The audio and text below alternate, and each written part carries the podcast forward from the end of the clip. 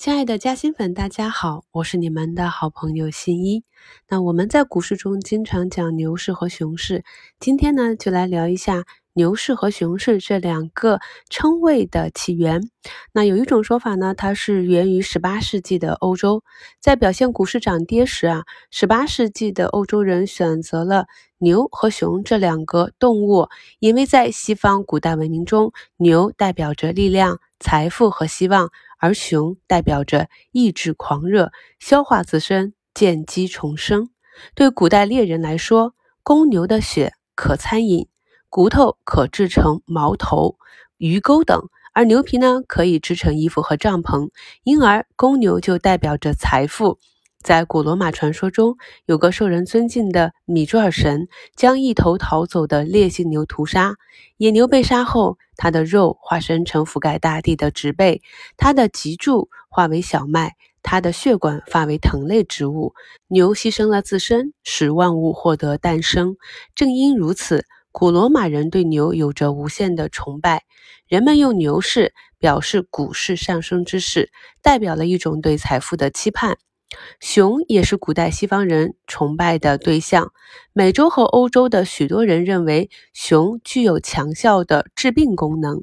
熊呢，每逢冬季要冬眠五个月，在冬眠期内啊，熊可以随时清醒，甚至可以怀孕育崽。当春天来临，熊再返地面。人们用熊表示下跌市，其深远的意义在于。股市的调整是不为人们的意志所左右的，就像熊不能驯化一样。熊市是牛市的消化，使之再度循环。熊是投资者的治疗医生，教人们控制自己无止境的欲望，教人们怎样像熊一样，在必要的时候从喧嚣中归隐起来，耐心等待，冷静的思索，并且保持高警惕度，直到重生机会再来临。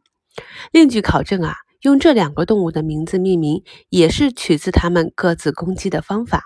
通常情况下，当一个人被一头公牛顶撞啊，我们去看西班牙的斗牛节啊，由于公牛的角是从下往上发力，因此呢，它会当场向天空飞出去。而当一个人被熊攻击的时候啊，由于熊掌运动的方向是从上至下，因此呢，它会向大地倒去。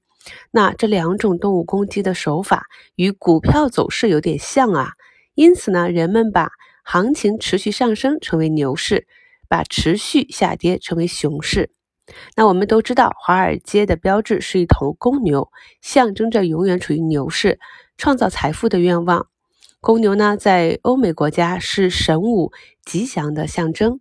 公牛很有力量，投资者希望它的力量可以推动股市一直向前。熊市的说法其实是比牛市更早出现的，因为呢，在英国有“未猎熊先卖皮”的说法，这呢与股市中看空卖空的做法有点类似啊。于是呢，普遍上涨的股市行情就被称为牛市，而普遍下跌的行情就被称为熊市。